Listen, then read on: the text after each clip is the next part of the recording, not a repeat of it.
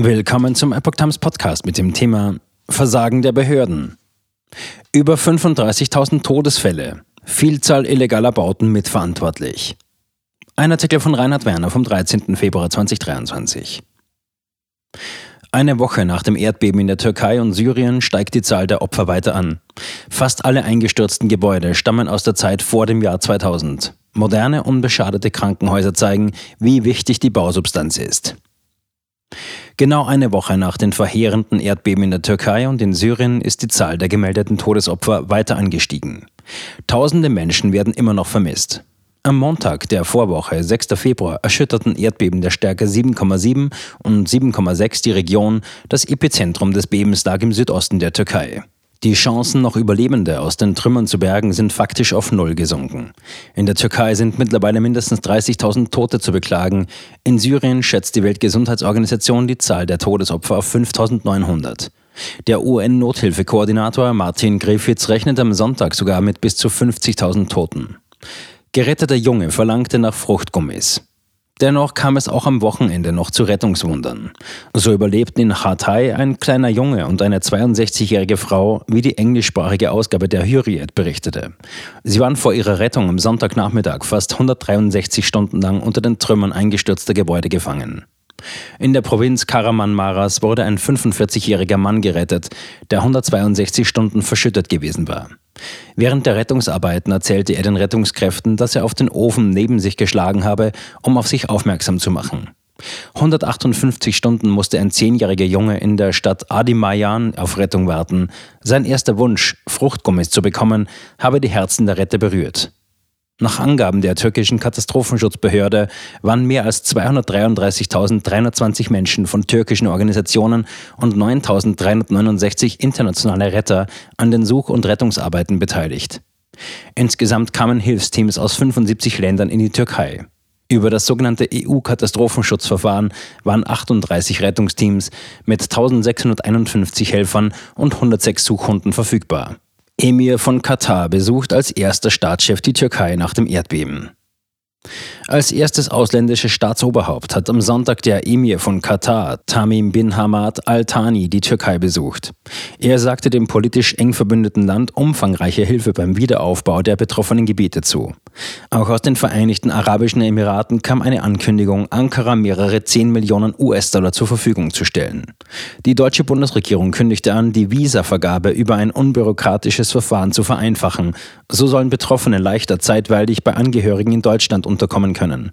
Der Vorsitzende der türkischen Gemeinde in Baden-Württemberg, Gökay Sofuoglu, rief die Behörden im RND dazu auf, bei der Visavergabe tatsächlich schnelle Entscheidungen zu treffen.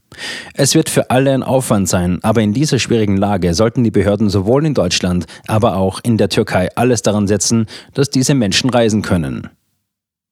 Plünderer und Trickbetrüger festgenommen. In zehn besonders stark betroffenen Gebieten der Türkei gilt schon seit der Vorwoche der Ausnahmezustand. Diese soll neben der Rettung Überlebender auch die Bekämpfung von Plünderern und Aufrührern erleichtern.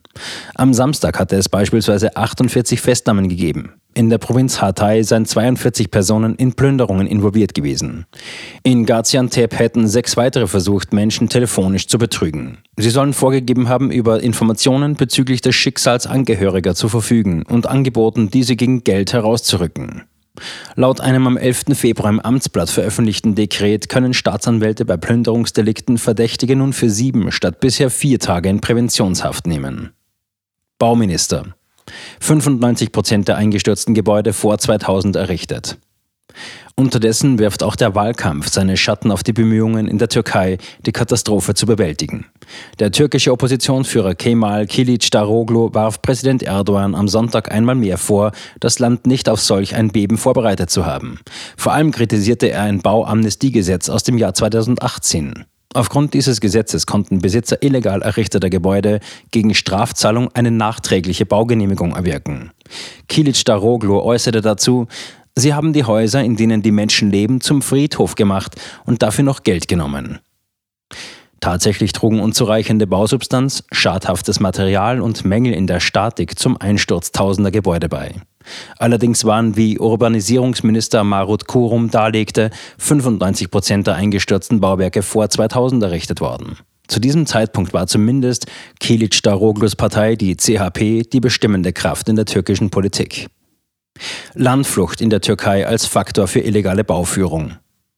Die Türkei erlebte im 20. Jahrhundert eine enorme Landflucht. Viele Bürger gingen von der Fortdauer eines Gewohnheitsrechts aus dem Osmanischen Reich aus, wonach ein über Nacht errichtetes Bauwerk nicht abgerissen werden dürfe. Dadurch entstanden in türkischen Städten Hunderttausende sogenannte Gecekondos, also behelfsmäßige Unterkünfte, die regelmäßig nicht üblichen Baustandards entsprachen. Verwaltungen duldeten diese Bauten jedoch meist, weil sie halfen, eigene Mittel für Wohnbau einzusparen. Oft spielten auch Korruption und Schwarzarbeit eine Rolle. Wo staatliche Behörden versuchten, Zwangsräumungen durchzusetzen, stießen sie zum Teil auf militante Gegenwehr. Am Ende gaben Kommunen diese Versuche auf, weil sie politisch immer weniger ratsam erschienen. Die Bewohner der Gece-Kondos bauten diese im Laufe der Jahrzehnte aus und modernisierten sie in Eigenregie. Die ursprünglichen Mängel in Statik und Bausubstanz blieben jedoch bestehen. Das Amnestiegesetz von 2018 trug der Lebensrealität vor allem in türkischen Großstädten Rechnung. Isoliervorrichtung schützte erfolgreich vier Krankenhäuser. Wie zentral die Ausstattung von Gebäuden mit erdbebensicherer Infrastruktur in der Türkei ist, zeigt das Beispiel von vier Krankenhäusern in Hatay und Malatya. Obwohl alle vier Einrichtungen im Epizentrum des Erdbebens angesiedelt waren, erlitten sie nicht die geringsten Schäden. Wie Hürriyet Daily News berichtete, waren in den Säulen der Gebäude seismische Isoliervorrichtungen eingebaut. Diese sind in der Lage, die Kraft der Erschütterungen von Erdbeben der Stärke 5 und darüber zu absorbieren. Zudem ermöglichen sie es, den Kontakt zwischen den Erdbeben und dem Gebäude zu unterbrechen. Das seit 2013 verwendete System reduziert die Wirkung von Erdbeben auf Gebäude um das Fünffache. Auch in der Stadt Erzin in der Provinz Hatay kam es nur zu geringen Sachschäden durch das Erdbeben. Es gab dort keine Todesopfer. Bürgermeister Ökes Elmasoglu hatte in der 40.000 Einwohner-Provinz eine harte Linie gegen Schwarzbauten praktiziert und diese in den meisten Fällen abreißen lassen. Schwierige Versorgung von Erdbeben betroffener Gebiete in Syrien. Die Vereinten Nationen klagen unterdessen über eingeschränkte Möglichkeiten, dringend benötigte Hilfsgüter in die vom Krieg zerstörten Regionen Syriens zu bringen. Ein Konvoi mit Hilfsgütern für den Nordwesten Syriens konnte zuletzt über den türkischen Grenzübergang Bab al-Hawa in das Krisengebiet einreisen. Die Türkei will zudem zwei weitere Grenzübergänge öffnen. Der Leiter der Katastrophenhilfsorganisation der Vereinten Nationen, Martin Griffiths, sagte, für Millionen Menschen, deren Häuser zerstört seien, reiche der bisherige Zugang nicht aus. Hilfsinitiativen für Syrien stehen häufig vor dem Problem, dass die syrische Regierung nicht mehr die Kontrolle über sämtliche Gebiete des Landes hat. Vor allem im Norden des Landes kontrollieren zum Teil pro-türkische Milizen, zum Teil der PKK-Ableger YPG, größere Territorien. Die russische Föderation verfolgt zudem den Grenzverkehr zwischen der Türkei und Syrien mit Argwohn.